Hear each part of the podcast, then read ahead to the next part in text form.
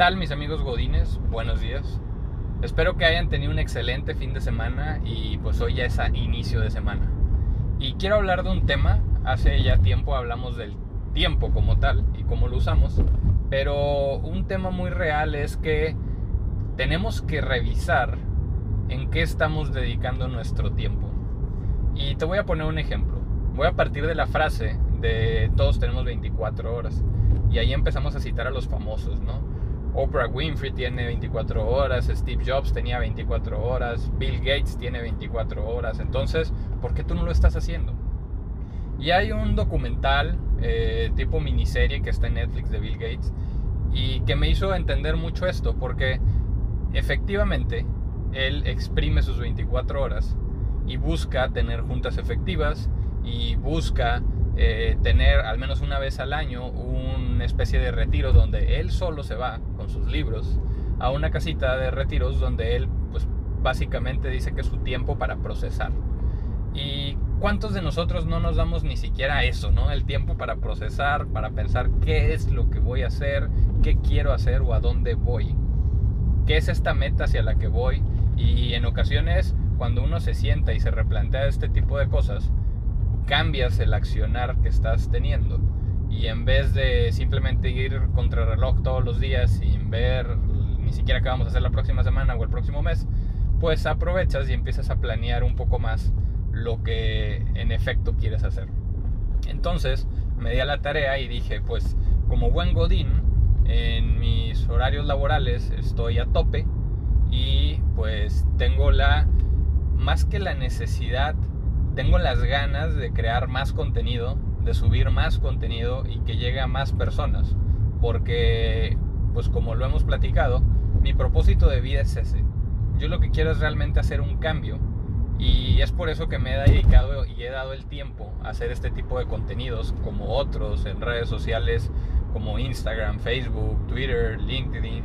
Y al final, pues lo que te quiero decir es, sí se puede pero tienes que rascarle, ¿no? Entonces si dices, oye, pues yo ya cuando llego a mi casa ya son las 10 y media de la noche y yo personalmente, y hablo por mí, no soy de las personas que les gusta desvelarse, ¿no? A mí si me haces que me quede hasta las 2 de la mañana, el otro día sí ando al 80% ahí de desempeño, ¿no? Entonces busco no hacerlo.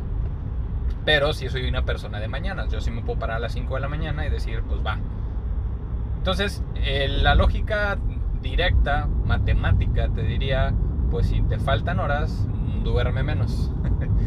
Pero hay un punto en el que dormir menos es, ahora sí que efectivamente sacarle jugo al día, no dormir tus 12 horas o 13 horas, pero llega un punto en el que eso te empieza a pegar en el desempeño. Y ahí tampoco está bien, porque, ok, entonces ahora en vez de tener 18 horas en el día disponibles vas a tener 20 o 21, pero las vas a tener y no las vas a aprovechar porque estás cansado, estás bostezando, es tu quinta vez que te paras a tomarte un café y al mismo tiempo pues no estás dando el 100, ni en tu trabajo, ni con tu familia, ni con tus amigos y pues ahí estás con el bostezo a todo lo que da. Entonces no se trata tampoco de deja de dormir y así vas a sacar las horas que necesitas. Por otro lado, algo que sí puedes hacer es revisar tu agenda. Cosas de las que aprendí en una academia que estuve la semana pasada.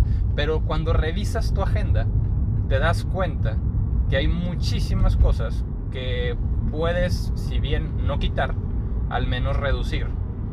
Y fue así que me puse a ver en qué momentos del día, si yo tengo una familia y no les quiero quitar tanto tiempo, que ya les estoy quitando algo, si yo quiero hacer ejercicio y no quiero estar nada más sedentario, pues ocupo al menos una hora y media, dos horas ya entre que baño, traslados y todo. Entonces, ¿a qué horas me voy a poner a hacer contenidos? La primera respuesta era pues el sábado, el domingo, y así lo he hecho por mucho tiempo. Pero dije, ¿y qué si quiero hacer más? ¿Qué si quisiera subir no 3, 4, 5, 8? ¿Qué, qué si quisiera subir el doble? ¿Qué si quisiera crear el doble del impacto que hoy se está creando? Entonces, revisando mi agenda, dije, ¿qué momentos puedo aprovechar de mejor manera. Y el primero, primer, primero que salió a mi mente fue cuando estás en el tráfico. Cuando estás en el tráfico puedes aprovechar para hacer distintas cosas. Puedes aprovechar para planear tu día, para planear tu semana. Te puedes poner a pensar en qué le vas a decir a la persona que vas a ver en tu junta, pero la verdad no te lo recomiendo. Porque a final de cuentas, por más que lo planees, no va a salir así de esa manera. Sí planeas otras cosas, pero bueno, ahorita no vamos a entrar en la parte técnica. Sin embargo, sí puedes planear cómo va a estar tu agenda, qué vas a hacer. Eh, sobre todo, a lo mejor puedes pensar también en pendientes, pero la verdad, recordemos algo. Depende en lo que te enfoques, va a ser tu nivel de energía. Y si tú quieres aprovechar tu día, pues más vale que usemos nuestra energía y nuestro tiempo de la manera más constructiva. Entonces, si te pones a pensar en qué pendientes traes, o en lo que te dijo el amigo a la reunión del fin de semana que no te gustó, pues tu energía va a estar por los suelos. Vas a estar molesto, vas a estar disgusto y en tu trayecto vas a llegar a tu trabajo ya desgastado y sin toda tu energía. En cambio, si te pones a pensar en cosas de las que estás agradecido, tu energía cambia significativamente. Es decir, si te pones a pensar en cosas de las que estás agradecido, te vas a sentir bien te vas a recargar de energía incluso y vas a tener una razón más para sonreír en tu trayecto y cuando llegues al trabajo.